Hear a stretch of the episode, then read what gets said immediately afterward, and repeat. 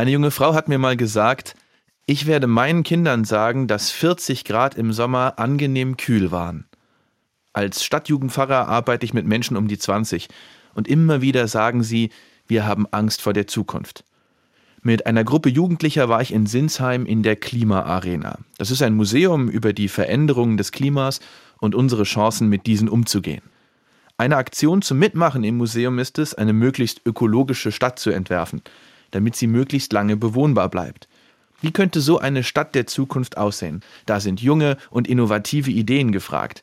Und die Begeisterung der Jugendlichen hat mir deutlich gemacht, ich, 36 Jahre alt, muss schon sorgsam mit dieser Welt umgehen. Wer heute 18 ist, geht auf eine ganz andere Zukunft zu, als ich es gegangen bin. Es ist auch meine Verantwortung, dass die junge Frau sich später mal nicht über angenehme 40 Grad Celsius freuen muss. Und die Jugendlichen um mich herum erinnern mich fast wöchentlich an diese unbequeme Wahrheit. Und als Christ ist mir auch voll bewusst, dass diese Erde ein Geschenk ist, um das ich mich kümmern möchte. Dass es dauerhafte Erinnerungen für unbequeme Wahrheiten bedarf, weiß schon Jesus. Einmal erzählt er ein wahrhaft dramatisches Gleichnis. Ein reicher Mann kauft sich einen Weinberg. Pächter bestellen und bewirtschaften ihn, sie tragen nun die Verantwortung und der Reiche zieht weit weg. Zur Zeit der Ernte will der Reiche seinen rechtmäßigen Anteil haben und schickt einen Knecht zu den Pächtern. Aber anstatt ihrer Verantwortung gerecht zu werden, verprügeln die Pächter den Knecht und jagen ihn davon. Der Reiche schickt einen zweiten, der wird verprügelt. Der dritte wird sogar erschlagen. Noch vielen Knechten geht es so. Am Ende schickt der Reiche seinen Sohn, auch der stirbt. Schließlich geht der Reiche und tötet alle Pächter und gibt den Weinberg an andere Pächter weiter. Die Zuhörer von Jesus aus der Jerusalemer Oberschicht haben damals gemerkt, er meint uns. Wir sind unserer Verantwortung für den Weinberg nicht gerecht geworden. Und heute merke ich, dass die Kritik von Jesus noch immer aktuell ist. Für mich sind wir die Pächter. Und die, die zu uns geschickt werden und die uns an unsere Verantwortung erinnern, das sind zum Beispiel die jungen Menschen, mit denen ich arbeite. Klar, dieses Bild hat Grenzen. Klar auch, so blutig wie in dieser Geschichte muss es nicht zugehen bei uns. Aber auch klar, wenn ich auf dieser Welt leben darf, dann so, dass ich meiner Verantwortung gerecht werde. Ich finde, dieses Gleichnis passt gut in unsere Tage.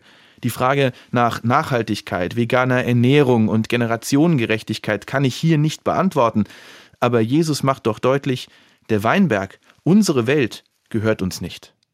Diese Welt gehört Gott. Sie ist kein Zufallsprodukt, sondern so gestaltet, dass sie bewohnbar ist.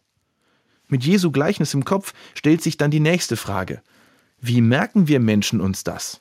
Oft genug benehmen wir uns ja, als könnten wir machen, was wir wollen. Jesus erzählt von Boten, die geschickt werden. Die rufen den Pächtern die unangenehme Wahrheit in Erinnerung, dass der Weinbergsbesitzer seinen Anteil verlangt. In meiner Deutung für heute, er verlangt, dass wir mit seiner Welt so umgehen, dass er sich noch lange an ihr freut. Die Boten, von denen Jesus erzählt, können heute viele verschiedene Gesichter haben. Es können Erwachsene sein, Wissenschaftler oder Politikerinnen und Politiker. Es sind aber auch Jugendliche, Kinder und Babys. Unsere Rolle ist es, diese Botinnen und Boten anzuhören, sie ernst zu nehmen. Denn sie werden uns, ob sie es wissen oder nicht, von Gott geschickt, der die aktuellen Pächter ermahnt, lebt so, dass für euch und für mich ein Anteil der Erde zum Leben bleibt.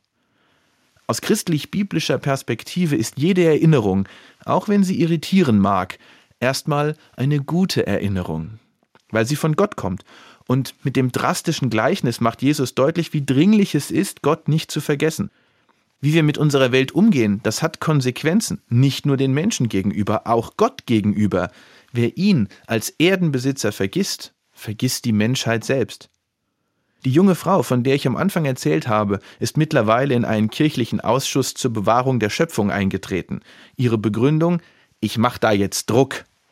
Ich wünsche ihr und mir, dass ihre Erinnerung auf offene Ohren stößt.